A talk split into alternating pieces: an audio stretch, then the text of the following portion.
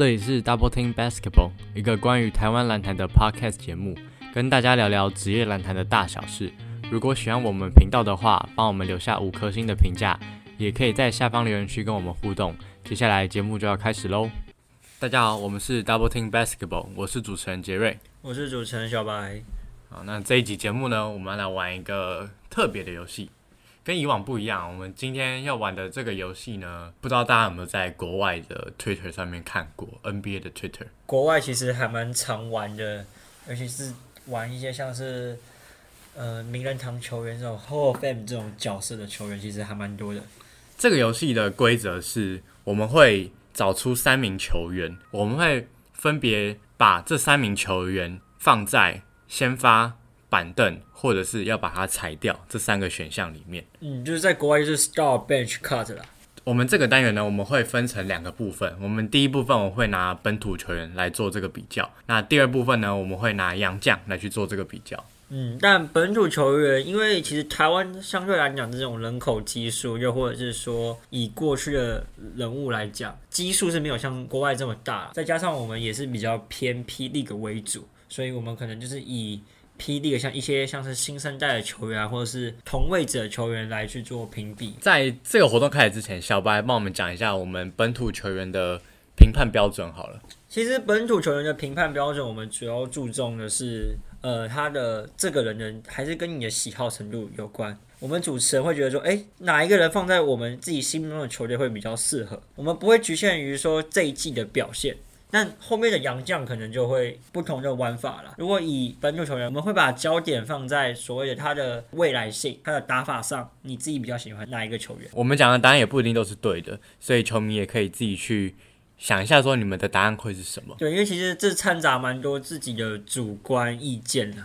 对，但是我们必须都要讲出理由去说服别人，说，诶，我讲的是合不合理的。好，那我们废话不多说，我们就直接进入本土球员的第一题。好，第一题我们是以摆算是新生代后卫啊，因为是新生代后卫嘛，是可以把所有的未来性给加进去的。分别是高雄钢铁人的陈佑伟，呃，台新梦想家的林俊吉。以及新竹接口工程师的高国豪，杰瑞，你会把谁摆在 star，谁会摆 bench，谁会 cut 掉？你要我先吗？对，因为这个其实算蛮残忍的，因为 你要你要 cut 一个人，你你要讲出你为什么不要他的这个原因啊？你要让我先残忍是不是？好，那哇，这真的这真的很难选啊！还是你想要我先，我也是可以。还是我们讲首谱？不是啊，观众看不到人。那好了，我先啦，我先啦。我自己的话，我会把先发给陈友伟，然后我的替补会摆高国豪，那我会 cut 掉林俊杰。呃，这个答案算是有点小争议哦，因为林俊杰应该是今年算是打最好的。对啊，林俊杰是在霹雳里面目前数据算最亮眼的，就是以这三个来这三个对。可是我们有刚刚讲过，我们不会只看今年的。所以你可以讲一下你自己的原因是什么？好，我讲一下原因啊，大家一定会觉得我很鸡掰，就是为什么把林俊杰 cut 掉嘛？好，那不会啊，可能有人是觉得你为什么没有把高国豪 start？高国豪的那个粉丝记忆最多，你把三千五给 cut 掉哎，他他有，不是你把三千五 bench，至少我没有 cut 掉。好，我先讲一下为什么要 cut 林俊林俊杰好了。好，虽然林俊杰他的数据在这三个里面目前是最亮眼的，但是，哎，我考虑到的是这三个，我考虑到的比较偏未来性，我这三个比较偏未来性为主。首先就是最显而易见的，就是林俊杰的身高，他如果摆到国际赛上面去的话，他基本上讨不到什么便宜啦。可能亚洲国家的后卫比较矮小，但我至少都会有大概一百八以上，那欧美国家都至少一百九嘛。呃，以林俊杰一百七十四嘛，就是一七三、一七四而已。对，就是一七出头的身高去打到国际赛的话，其实身高就已经很不利了。虽然说他在 P League 打得很好，可是其实还是会有凸显一些问题，像是去年的季后赛，他在防守端是不断的被对方打点，嗯，这是会有大打小的问题吗？对这件事情，在季后赛会被放大的蛮明显，但是不确定这一季会走的怎么样，我们也可以持续看下去。不过，确实在防守端这个点是我蛮大的一个考量，因为我觉得你虽然进攻端很好没有错，但是防守端这一方面也是蛮重要的一个环节，所以这是我 cut 掉林俊杰的理由。讲一下陈佑伟跟高国豪好了，呃，我会把陈佑伟摆在先发的原因是因为他的控卫上面的经验，他其实从小就是控卫出身的。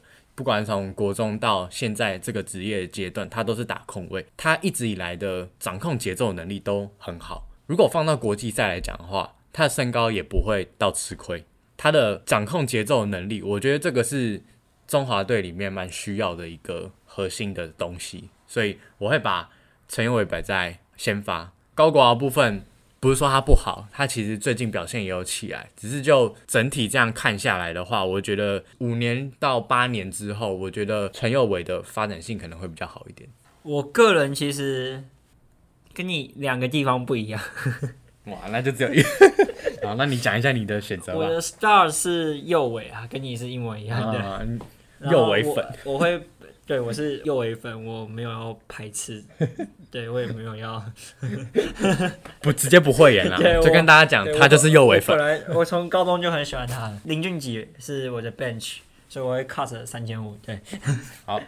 当然，我这个没有考虑到什么，就是刚刚讲的，就是可能营销方面，这些就没有了。不然三千五你看着掉，我这个就是没有考虑，就是我全是考虑在场上的攻击还有未来的影响力。虽然我们刚刚有讲过这是个新生代，所以我们可以考虑到未来性这个东西，但是我还是会比较着重于他在场上的表现，因为他们三个其实上场机会都算是蛮多的。以发展来看，我觉得。不会说谁的未来机会会比较少，我觉得反而不会。我先讲为什么我把陈耀伟摆在 star 好了。其实我原本是想把林俊杰摆在 star，因为单纯以表现或者是说适应度来看，其实林俊杰的适应度或者是他的表现都很好。这个是我觉得他也是无可挑剔的，而且他是三个里面外线程度最好的。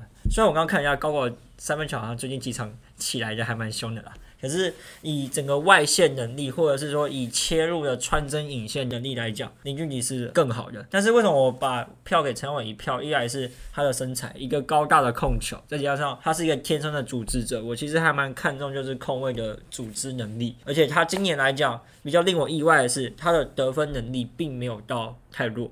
其实你在第一季平均得分就有将近十分、十一分，然后又是一个偏组织型的控卫，我觉得这个东西是蛮得来不易的。他的最大问题还是在他的三分线上，目前来讲三分线二十四点四，其实已经是他算是赛季算是一个比较新高的数字了。不然原本是他在还没打最近二月二十二，哎，二月十九、二十那一周前是好像才十七趴而已。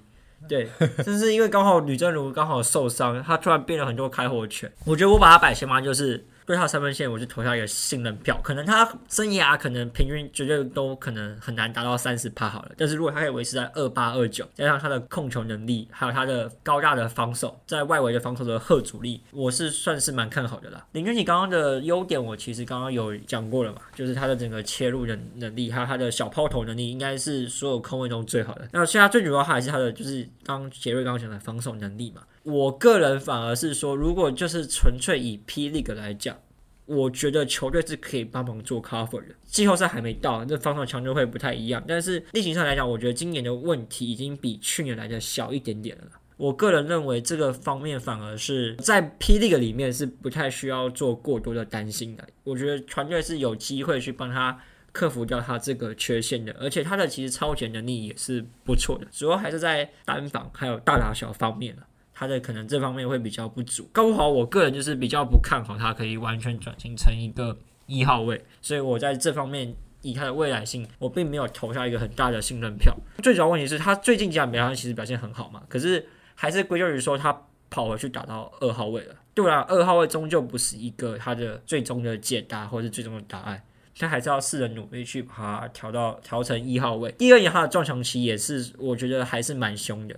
就看他下半季如何去做改变。如果他可以去克服这些问题的话，搞不好这个排名我们到季末又会有新的答案出现。但目前来讲，我会觉得说，以右尔还有不管是第一年的表现，还有他的整体的身身高身材，还有整体的未来性，我会把他摆在先发。补充一点啊，其实高国豪他在霹雳里面打二号位，其实对某些球队来讲也不是到那么吃香。可能对到领航员好了，他可能二号位那时候打的还蛮顺，都打的还蛮顺手的。可是你可能像打到富邦勇士好了，嗯就是比较高大的球队。对，那假设张忠宪跑到二号来，那张忠宪绝对看到你就是直接打了，对，啊因为张忠宪也有一百九，直接高了他快一一个头了一。定有一颗头以上啊，对啊，这样我们都没有人把高娃摆在，先发，所以我们一致是认为说陈佑伟是先发嘛。对，这样我们两个一致认为陈友伟是先发。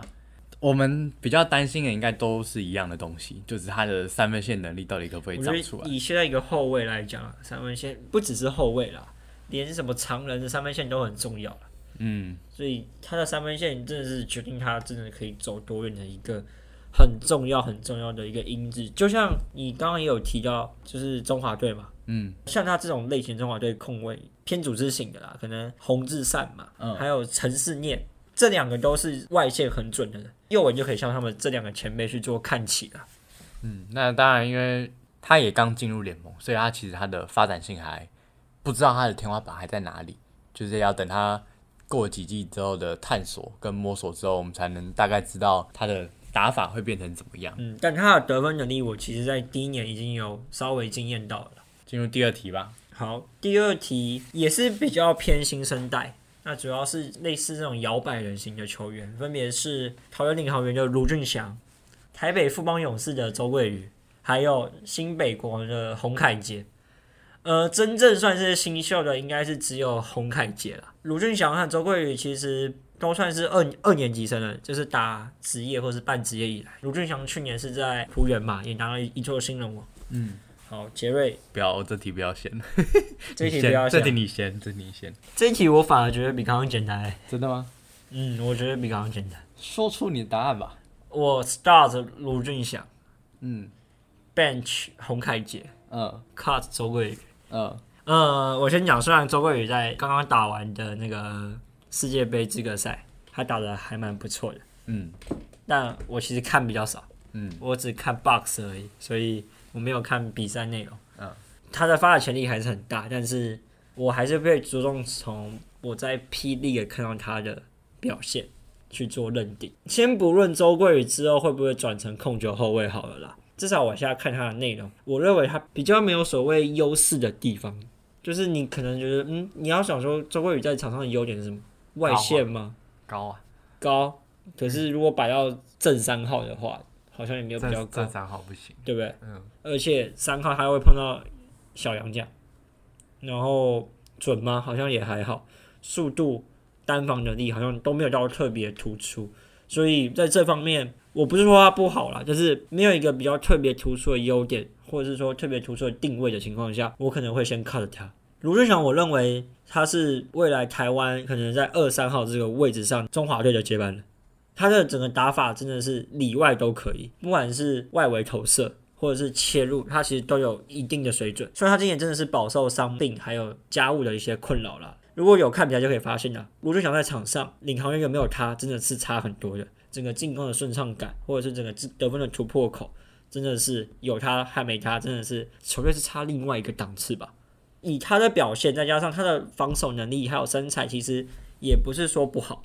对，就是也是在一个中规中矩的情况下，我认为他的先发位置以这三个人来比，我 start 摆他应该是毋庸置疑。洪凯杰今年来讲，他是以选秀探花的身份进入到新北国王，其实前面几场也表现有点不顺，再加上现在这几场也遇到一些低潮，但是他的处理球的成熟度，我觉得是三个人最好的，而且你不会感觉他是一个新秀，敢跟选手去用身体去做碰撞。其实这点我觉得他都是做的比上面两位都还要好的。他的底角三分球能力是是蛮令人惊艳的。现在目前来讲，他就是防守上呢还是一些小毛病比较多啦，很喜欢下手，但是如果球没下到，反而在防守上会害了球队。可是他的单防能力，其实我觉得今年老实讲，他其实把自己也练得蛮壮硕的，然后再加上他的脚步移动，其实本来就不差。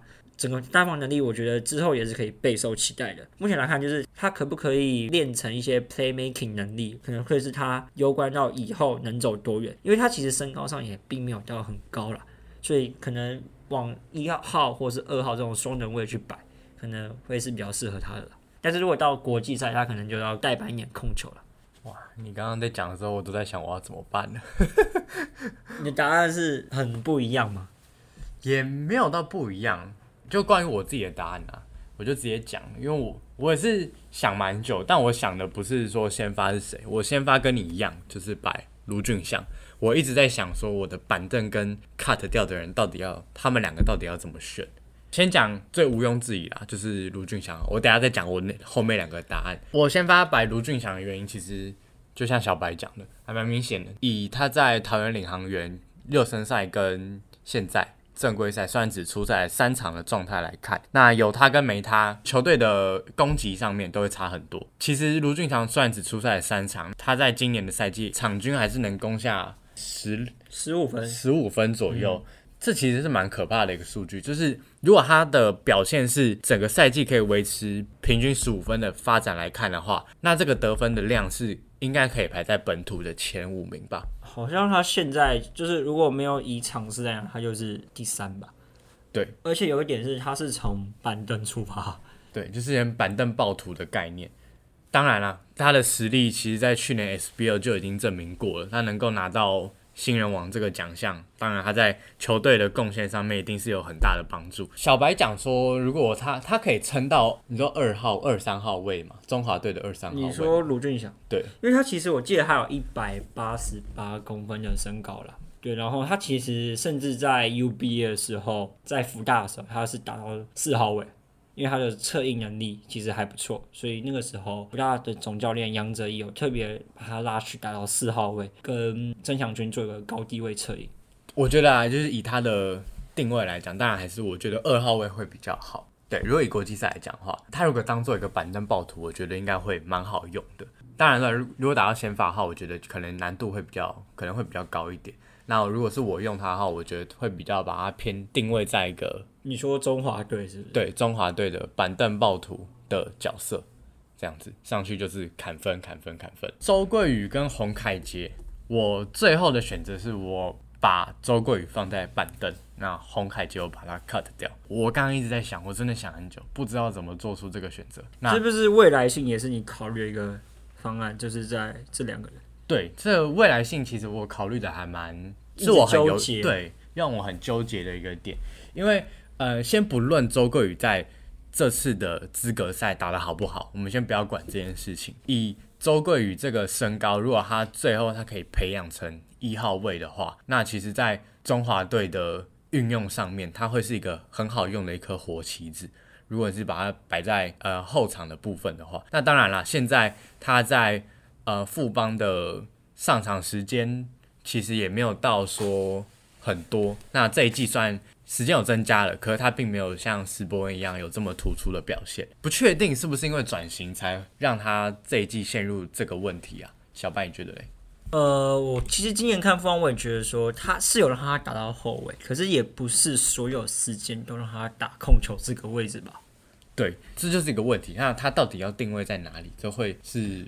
他未来可能要去赶快解决的一件事。我现在就觉得他的定位好像是有一点乱，或许吧，看看他资格赛的表现，也可以去看看他的未来定位会摆在哪里。但是富邦的问题就是在于说，他的每个位置都太挤了啦。如果没有一个很突出的表现，你是很难得到太多的上场时间或是机会的。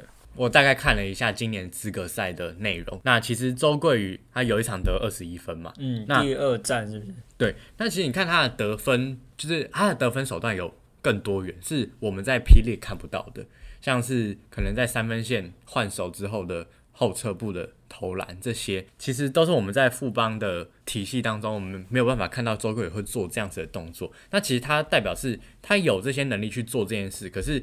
以目前现有的体系来讲，可能不允许他这样子做。他在富邦的发挥空间也比较少一点。这个问题对于周贵来讲，可能就蛮需要这几年吧。我觉得是蛮需要赶快去解决的，因为毕竟球员上来其实大家都知道，没有到很长的时间。那在这段时间里面，你要赶快找到你的定位，在未来的发展上面，你才会有更明确的方向。那你这样子怎么会想说把洪凯杰给 cut cut 掉呢？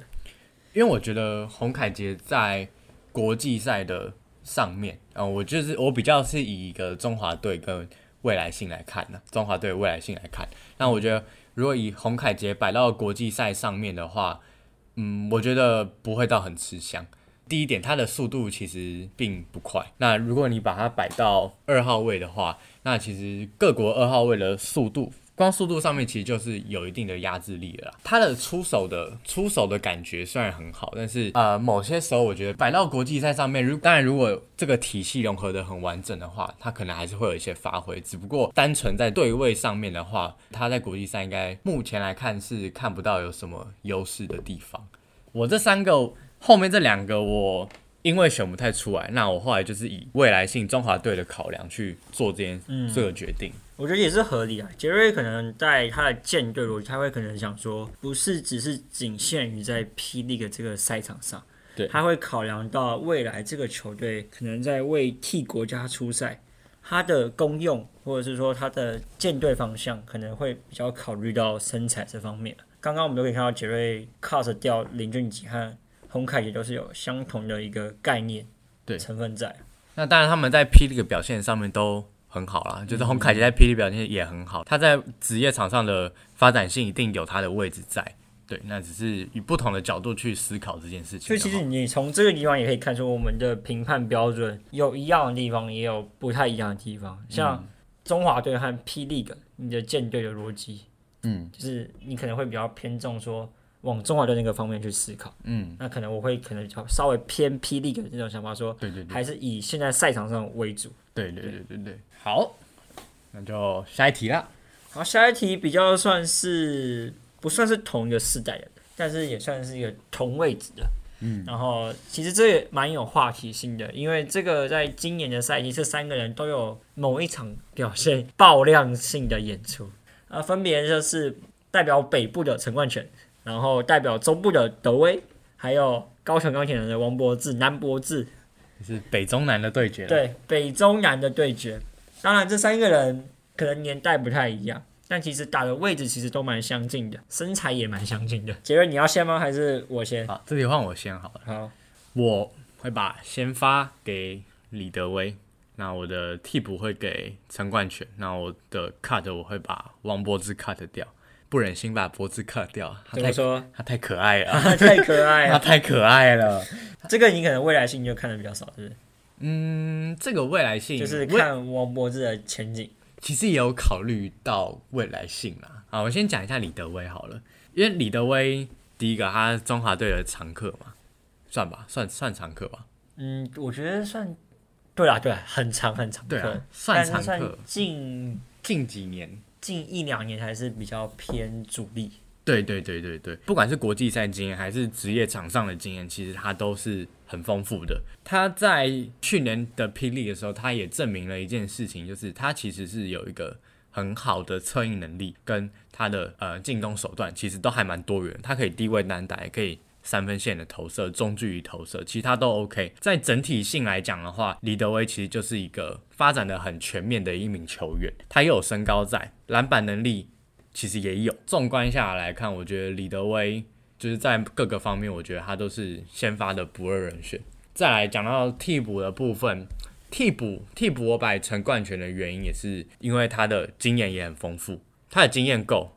然后他在场上也有很明确的定位，就算他身高没有像呃其他洋将这么高，或者是其他传统中锋这么高，可是他的盾位其实，在禁区里面还是有一定的贺阻能力。他可以靠着他的盾位做低位单打啊这些东西，所以他的禁区的能力其实还是有发展到国家队的程度啊。嗯，他以前其实反而是国家队的先发，对，更长。更长的常客，嗯嗯，冠权他近两年的表现，对近两年的表现就是走的比较默默，比较沉默一点啊，这也是比较可惜的，不然其实他以前也是蛮猛的，很猛的，对啊。以现在目前考量下来的话，我觉得陈冠权用法上面可能就不会来，我觉得啊，就是以我的观点来看，不会像李德威这么的火。最后一个王博志会把博志 cut 掉的原因，是因为第一个我不确定他是不是只是昙花一现。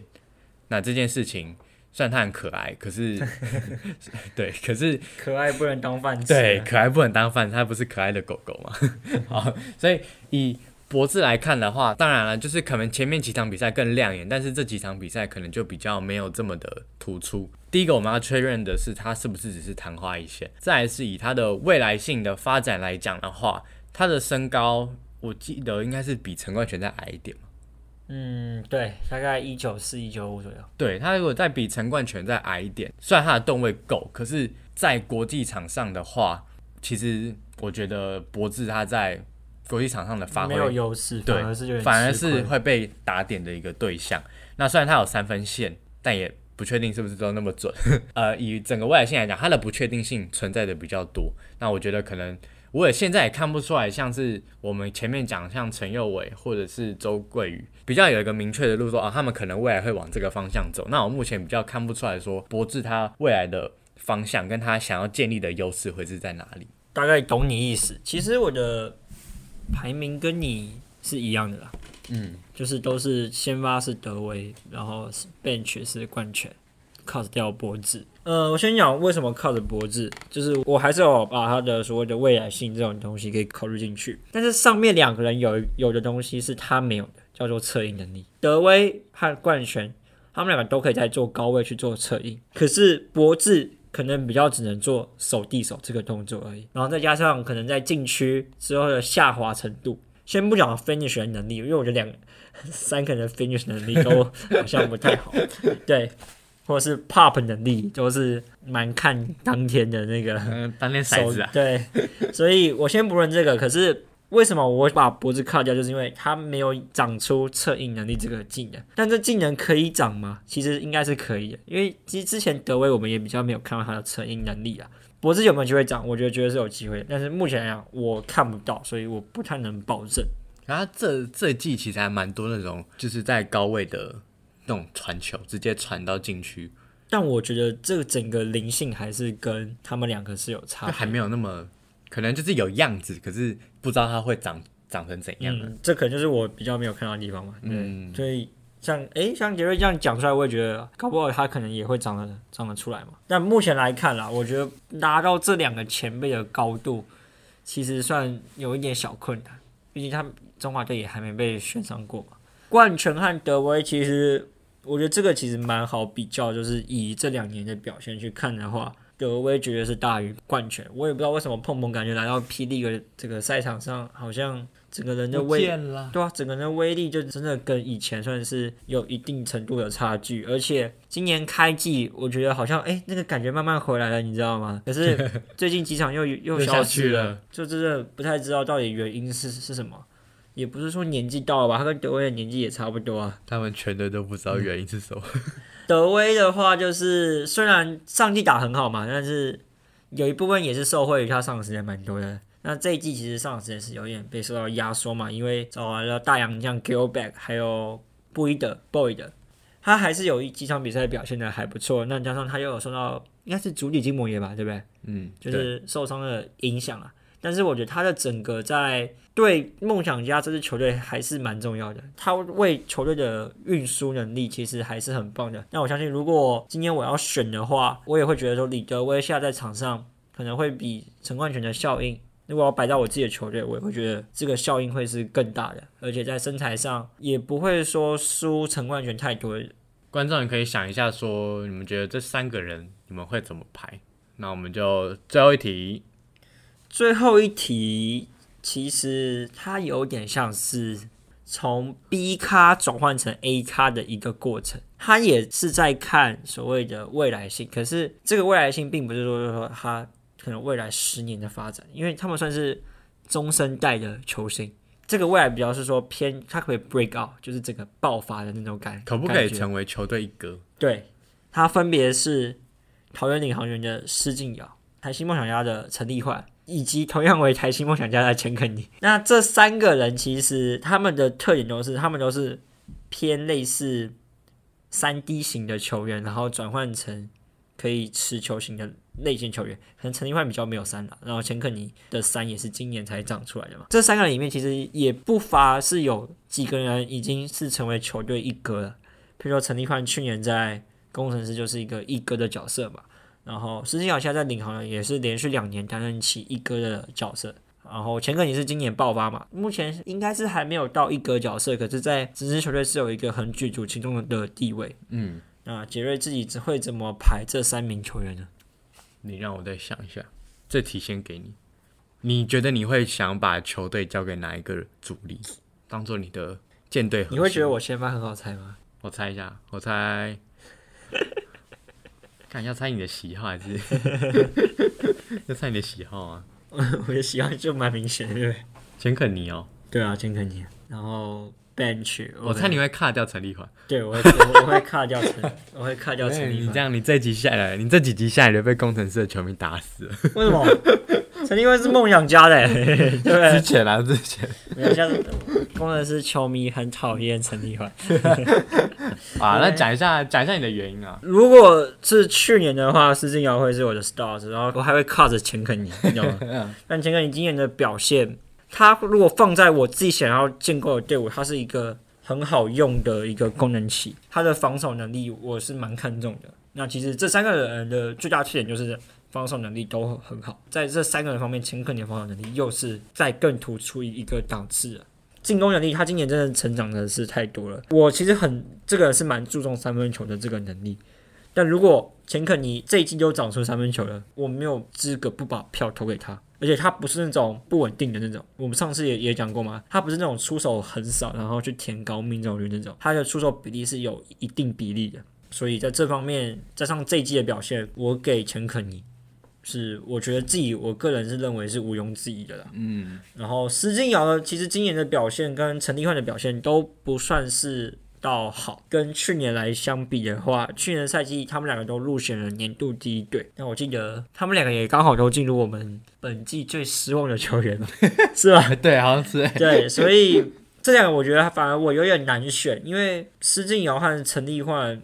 就是他们两个都有当大哥的那个潜质啊，只是可能都是还是比较当二哥还是比较适合的。就跟我刚刚讲一样，我其实蛮看重一个球员的三分球的能力。我觉得在现今时代，其实外围是很重要的。假设我自己建队嘛，就像我刚刚的前面的那个名单，我后卫是选陈佑伟嘛，我总不能再选一个可能外线比较不稳的陈立焕。所以相对起来啦，施晋尧可能会是我比较会想去挑的。再加上他的灵活度吧，权衡之下，我会选施晋尧当我的 bench，可能会 cut 掉陈立焕。当然，身材来讲，陈立焕还是比较壮硕，甚至可以去守到体型比较壮硕的，像是辛特林那种。嗯。可是施晋尧也可以去守到像之前的 Anthony Tucker，记得他第一季很常跟。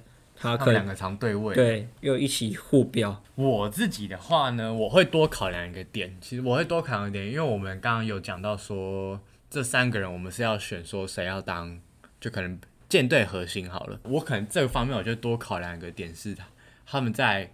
精神上面，精神上面对于球队的影响力是如何？对休息室文化的帮助，对对对，对休息室文化的帮助，我都会考量进去。第一个，我其实答案跟你一样，第一个对 start start，我还是先选钱肯尼，然后我的 bench 会摆陈立焕，然后我会把施晋尧 cut 掉。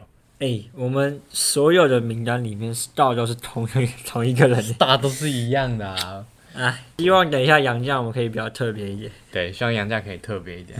好，那我讲一下我的原因好了。先讲钱肯尼好了，我会把钱肯尼摆在先发的原因，是因为他的防守确实是毋庸置疑，而且我反而觉得钱肯尼的防守应该是这三个里面。应该是算最好的，对，相对起来感觉啊，对，相对起来他的防守能力，不管是粗度还是他的脚步的移动上面，我觉得是这三个里面最好的。我其实还蛮看重防守这一块的，所以防守这个也会占了我蛮大一部分的原因。然后在进攻方面，进攻方面，因为钱肯尼也是逐年在进步，尤其是今年的大突破上面，让他在球员的发展性上面更完整了。他的三分线至少截止到目前为止，就像小白所说的，他。它不是重质不重量，它是有量，然后也有质。至少到目前来看，它在进攻端的切入方面本来就已经很强势了，他又把三分线的能力长出来了。他现在在进攻端跟防守端都是越来越完整的状态下，这个球员他对于球队在场上的影响力来讲，他就会越来越大。所以我才会把钱肯尼摆在先发，我把陈立焕摆在板凳的原因，是因为我刚刚有跟小白讲到，就是我把呃，我把球队休息室的气氛的影响力跟球球场上面的精神上面的影响力去做考量。那我觉得陈立焕的比赛是会给人一种就是哦，他很拼命，他不管在场上场下，其实都能够带给球队呃很大的一个能量的一个球员。虽然他的进攻能力可能呃不太稳定，但是我觉得。以整个球队的精神面、跟进攻面、防守面综合来看的话，我觉得他的影响力会比施晋尧再大一点。为什么我会把施晋尧 cut 掉呢？是因为我觉得他就是差在跟陈立焕的这一方面。施晋尧在这一季的表现，其实他并没有说表现的很突出，反而是有点走下坡的阶段。我们前几集也有讨论过，说施晋尧在这一季的表现。尤其是在进攻端，常常球的出手点不在他手上，球队需要他的时候，他没有办法跳出来，就可能像这一季就会导致球队的进攻整个陷入一个宕机的状态。那我觉得，身为一个球队的老大哥，他必须要去把进攻的责任扛起来，这样子才比较符合到一个球队老大哥的一个头衔。那我们本土就题目就到这边。如果观众有想要听我们在讲其他呃本土的比较的话，在下面留言区可以跟我们说。哦我们讲一下为什么我们没有讲一些像什么自己啊，或者这种黄金时代的一些球员，因为我觉得这个评比，譬如说讲自己好了。如果我们要以下个 P League，谁可以跟自己比？没有人。对，就是不是说不看他这一季吧，就是他看他整个，你会以整个人的生涯，你会拿自己当所谓的核心，还是拿正如当一个核心就一样？应该大部分答案会都蛮接近的吧？对啊。如果你说要比这一季的话，当然就是可以，可能可以比较，但是因为志杰可能这两季跟他巅峰时期当然是有差，只是我我们就觉得这样子的比较不太不太准确。对，接下来我们要谈论的是杨将的部分，杨将的部分我们的评判标准就会跟本土不太一样，杨将评判标准就蛮限缩的，因为杨将毕竟他们也是来台湾就是算打工嘛，很多杨将其实也都可能就是这一季会出现，但是下一季就。不续约的状态了，所以我们会以他在霹雳的表现的基准点上面去做评判，说我们想要这三个洋将哪一个洋将在我们球队是先发板凳跟裁员的标准去看。这个标准并不是说他比较容易上 NBA，或是谁最有可能回去 NBA，而是说在霹雳的这个游戏规则下，或是说在这个场上。谁的贡献多，或者说谁的能力更好？他的主宰力，或者是他跟队友的配合，觉得哪一个洋将会对我们的团队比较有利？我们是以这个评判标准去看的。我们也不会以说可能他之前在 NBA 啊，或者是他之前在其他的海外联赛的战绩是怎么样，他的成绩是怎么样，我们不会去看那些。我们就是单纯是以 P League 的表现来看。对，就 Only 这一季。但是我们然后会有一个人是上一季的人啊。他叫 Hicks，那我们到了，我们再讲。不过他也回来了，对他现在也回来了。好，那我们来开始今天的第一题。好，我们第一个是选的是中锋类啊，分别是塞瑟夫、小夫、富邦勇士的中锋，还有辛巴工程师的，还有国王的汤马士。我的选择我会选先发是辛巴，然后板凳是汤马士。然后我会把小夫裁掉。好，其实好残酷哦。其实跟我一样。好，那你可以讲原因。啊，因为辛巴他的主宰力真的太强了，在 P League 里面，他的主宰力真的太强，基本上没有一个不会有一个洋将也是能够把他守住的啊。你看像那个那个谁，干我忘记他叫什么名字，德古拉。对，像像德古拉，他其实也是被虽然身高一样，但是被虐的蛮惨的。这是我选他当先发的理由。板凳我会选择汤马士的原因是因为。攻击手段跟他的团队意识，我觉得在一支球队里面，他的表现都是非常突出的。然后再加上他的篮板能力、防守能力，算是一个很全面。虽然没有到辛巴这么宰智力的球员，但是他是一个很全面的一个洋将。塞瑟夫的话，我就觉得其实他的表现不差，但是就是以跟这两个跟这两个人来比的话，我觉得他的表现就相对起来比较平庸一点。我先讲一下为什么我会把这三个摆在一起，像这三个应该是今年大洋将里面来讲，三个表现是最好的，所以我把这三个摆在一起。刚刚辛巴其实就跟刚刚杰瑞讲一样，他今年的整个统治力你很难去忽视他的存在，就算他可能在防守端可能有漏洞，但是我们 P 这个打的是呃是 FIBA 规则，没有所谓的防守篮下三秒，所以他在这地方是非常吃香的，所以我第一票。嗯，也不是说毫不犹豫就给他了。我其实原本也想把汤马斯摆到他前面，但是我后来觉得说，辛巴这个统治力实在是也不是汤马斯可以去做比拟的。把汤马斯摆到板凳，是因为汤马斯今年的整个存在感也是很够，而且他算是整个搭配起来。配合度最高的洋将，再加上其实他今年的表现也不太输给辛巴哦，今年也是有十八十九，也是接近双二十的成绩。虽然没有像像辛巴这样子什么二十四分、二十一篮板这么恐怖，可是他其实也有十八分、十九篮板，所以他的整个不管是在球队的贡献上，或者是对整个国王的帮助，我都觉得是很好的。再来塞瑟夫，其实虽然我们都是把他 cut 掉，可是也不能忽视他的好，不光没有他，其实也是差很多，但是。今年来讲，他的数据上他就是输了上面两人一截嘛，他大概只有十八分九篮板而已，所以在权衡之下，我可能会把他 cut 掉。好难哦，我觉得后面会更难。来第二个，呃，有两个是领航员的，一个是罗宾森，那更难了。罗宾森是我们前面就是刚刚冲突的那个 那个人，然后还有乔丹。乔丹是去年在浦原嘛，然后今年升升上来当领领航员的洋将，就是那种戴眼镜那个乔楚瑜啊，没有，他比乔楚瑜帅，比乔楚瑜帅多了。好，然后麦卡洛，麦卡洛就是新北国王新来的那个，一月八号才刚加盟的那个。嗯，哇，你怎么排？哇，这三个人的防守啊，你觉得他的防守都不好，是不是？嗯，麦卡洛协防可以的，麦卡洛可以，乔丹防守也可以啊，乔丹只是比较矮而已。对，先讲把这三个摆在一起，因为他们两个，他们三个都算是瘦长型，然后偏四号位的锋线型洋将，嗯，所以我把它摆在一起。啊，如果觉得哎，为什么没有什么刀神那些？等一下，等一下，等一下，慢起来，对对，不要急，先这三个：罗宾森、麦卡洛、乔丹，还是你先好？好，我先，我先，我先。我觉得我的先发会是啊，我的先发会是麦卡洛，然后我的板凳，哇。我的板凳我会选乔丹，然后我裁掉，我会把罗宾森裁掉。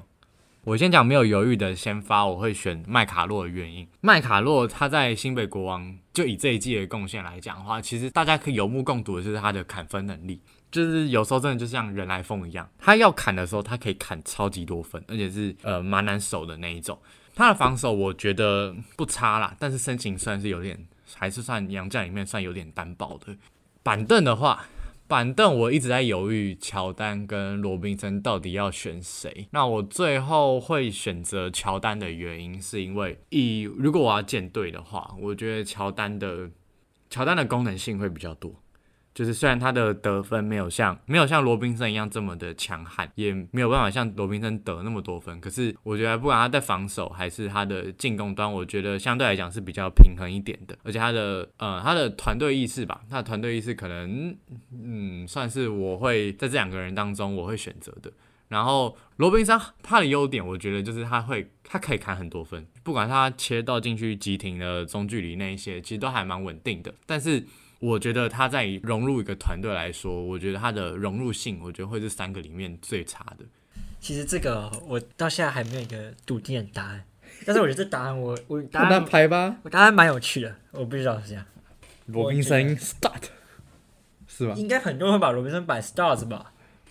老实讲，因为罗宾森很强啊，可是他只是防守烂人，蛮烂的。我觉得这就蛮大的问题了。但是我没有把罗宾森摆先吧，好不好？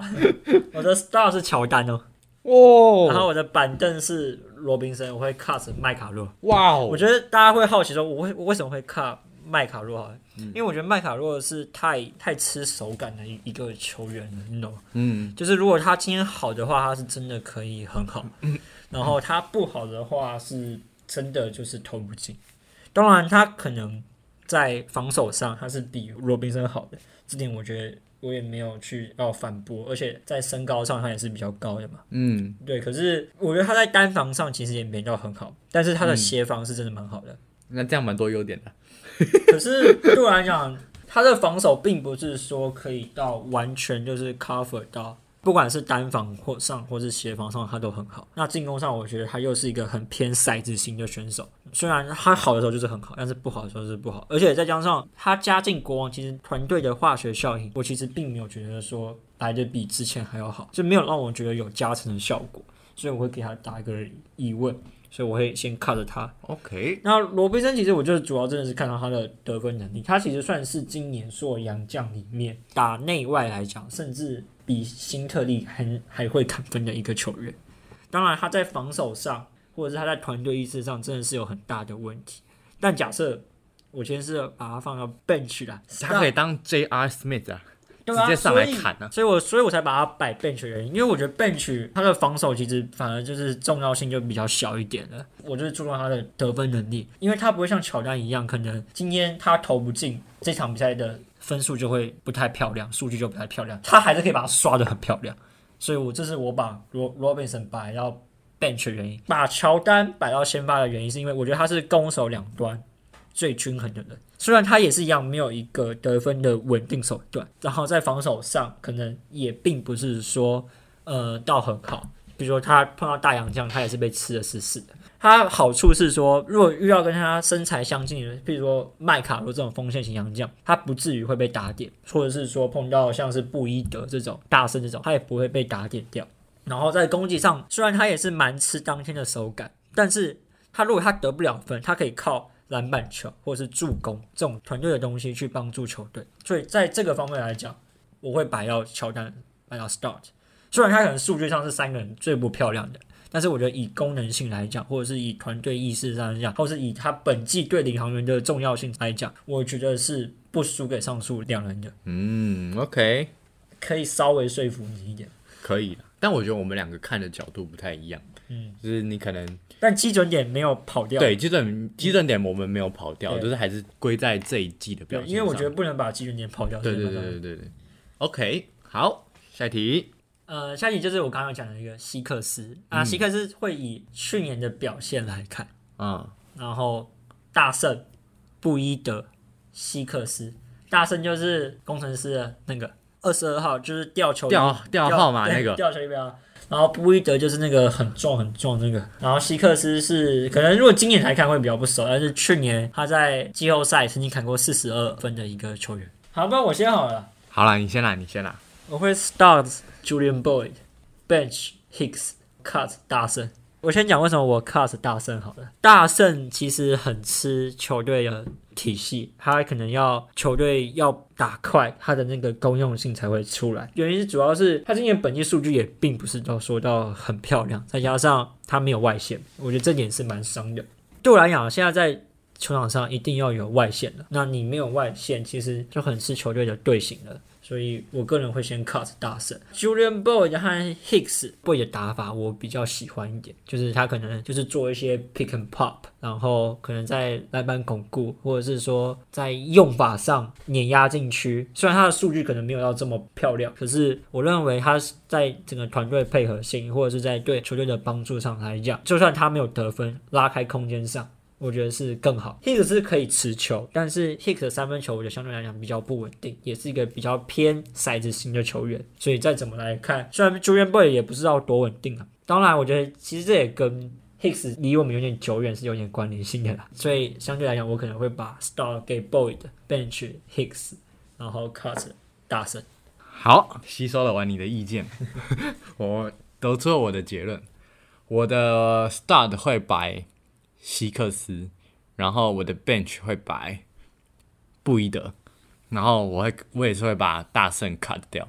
那我也先讲为什么 cut 大圣好了。其实我还蛮喜欢大圣的，但是就是哎，我很多朋友都好喜欢大圣，就是他觉得那个球风吧，对他的球风确实会让人蛮喜欢的。但是他这一季的表现真的就是差强人意啊，他的外线是真的是完全是退化到。不见了的那一种，去年他还会进，甚至中距离他也会进。可是今年大圣的中距离到外线的能力，基本上我觉得退化很多诶。但我们也不要一直讲他的缺点，我觉得他的优点就是他的防守，还有他在超节的预判性上面，其实他的判断都是算相对来讲都是还蛮精确的啦。只是在进攻端的表现，我觉得他所剩的东西其实没有很多。像小白讲的，今天假设他到另外一支球队上，进攻端的功能性到底还在不在？我觉得这会是一个问号。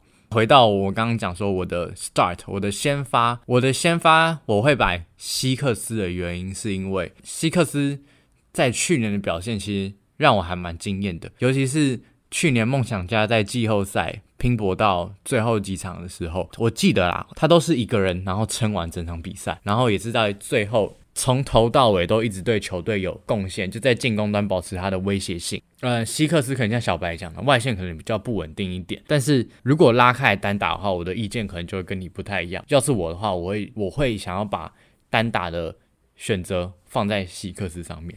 其实今年 Julian Boy 的三分球也是蛮惨的，他其实也蛮不稳的，才二十四趴而已。对啊，因为 Julian Boy 那今年赛季对攻的是那一场，不是十一投零中吗？十二投一中，相对来讲，就是他的出手是比较合理性的。对啦，对，对，他是合理。这是我选他的原因啊。除了这点之外，我觉得我把 Boy 的板到板凳的原因还有一部分是因为他的他的伤势啊。哦，我们那时候有讲过，其实他在来 P League 之前，他的脚就已经有很多的伤势。过了，他在台湾的时候，我觉得他的伤病一直对我来说，就是一直在看梦想家比赛的时候，都会觉得他那个摔那个扭，我就觉得很担心他的脚可能又会再复发。要是我在用的话，我可能就会把 Boy 的摆到替补上去用，这样子可能对他的使用上面会比较保守一点，我会用的比较保守一点。好，那最后一组好了，新特利、法师、布朗，我先好了。好，你先啊，前两个我先了。到新特利。嗯，bench 布朗，嗯，cut 法师，嗯，我 cut 法师就是其实就跟我刚刚论点一样，我不喜欢这种比较不稳定的球员。你不喜欢砍分呐？没有，我喜欢砍分手。你喜欢砍分手？如果你要我到他，我不会。那 bench 他？对，因为我觉得布朗比较好啊。法师就是一个人来风型的选手，他就很像你刚刚讲的那种追奥斯那种，他准准的时候是真的很准，嗯，但是他不准的时候真的是就真的很不准。那杜兰这种球员，我会觉得说很难用。就像如果你今天想要一个射手，你会想要一个他每场可以固定进三四颗的射手，还是一场进六颗，另一场没有进？你会想要想要哪一种？稳定啊，对啊，这个道理也是一样。我觉得法师的问题在于说他不够稳定。再就是布朗了，布朗我把他摆板凳，是因为他跟新特利相比，我觉得新特利的这个主宰力还是高出他一截。虽然他的团队配合意识是不错，可是他没有新特利这种连续命中的这种得分技巧。再来就是他的身材也不够他厚重。我觉得这种坦克式打法在布朗身上就是你看不到的，可是，在新特利身上你可以完全体现出来，也可以把他的优势最大化。而且以第四节的表现来看，新特利目前来讲，他是有攻击的球员，而布朗我觉得还是必须要证明自己。我的排法其实也跟你一样。就是我也是会 start 新特利，然后 bench 布朗，然后你这样是不是也是工程师？黑嘛？等一下，我还好吧，都是靠着大圣和靠着法师哎，阿摩哈多啊，他们的表现就是要如果要跟其他比的话，当然就是可能不好意思啊哈。好，那我讲一下我的理由好了。我会把新特利摆到 start 上面，是因为，呃，我觉得新特利有一个很重要的特质，就是他可以接管比赛的战局。我觉得这个是蛮重要的一点。就以这三个洋将比起来，我觉得接管比赛战局这一方面对球队的贡献绝对是直接体现了。反观像是布朗的话，他的团队意识很好，那他进攻端其实也算有表现，只是呢，他差的点就在小白刚刚有讲的，今天在第四节上面，你会把球交给谁？要是我的话，我会把球交给，我会选择辛特利，而不是选择布朗啊。还有一点就是，今天如果杨将少了辛特利跟少了布朗，少了辛特利的球队，我觉得整个战力下滑的程度会比少了布朗的球队下滑的程度还多。我觉得这是我把这两个人摆先发跟板凳的原因。至于 cut 掉法师的原因，是因为跟前面两个相比，他的球队定位。我不会，就是不会把它摆到我球队的主要的核心。虽然说在进攻端好了，进攻端他的确是一个很强很强的砍分手，可是，在防守端上面，我觉得他的单防能力前面两个洋将相比的话，我觉得他的单防能力会是让人比较担心一点的。我在选 Star Bench 跟 Cut 的时候，其实我比较看重的是一个比较全面型啊，帮助球队型的一个洋将，所以我会把法师 Cut 掉的原因是这个。抱歉啦，工程师的球迷，我也不是故意的。但你们现在战绩很好。这里提供一点进进阶数据来参考一下，就是刚刚讲的辛特利和布朗好了。辛特利在最后一节，就是第四节，他的团队正负值其实是有高达正一点九，在场上的正负值啊，我记得使用率也也是有高达二十八帕。布朗的话，他其实正负值只有负三点二而已，使用率也直接降到十七点四帕。呃，我们不讲正负值，因为正负值可能会跟团队的表现是有。关联性的，但是就以使用率来讲，其实布朗的使用率反而是逐节降低的。反而他到第一节的使用率他还有二十点六帕，可是他到第四节却只有十七点四帕，这点其实还蛮奇怪的。可是新特利还是可以维持在使用率二十八帕左右，其实跟前两节是几乎是差不多的。所以我觉得在这个方面，其实你可以就看出来，他整个第四节接管战局的能力还是有差别。好，那这期节目就到这边要告一个段落了，感谢各位的收听，大家拜拜。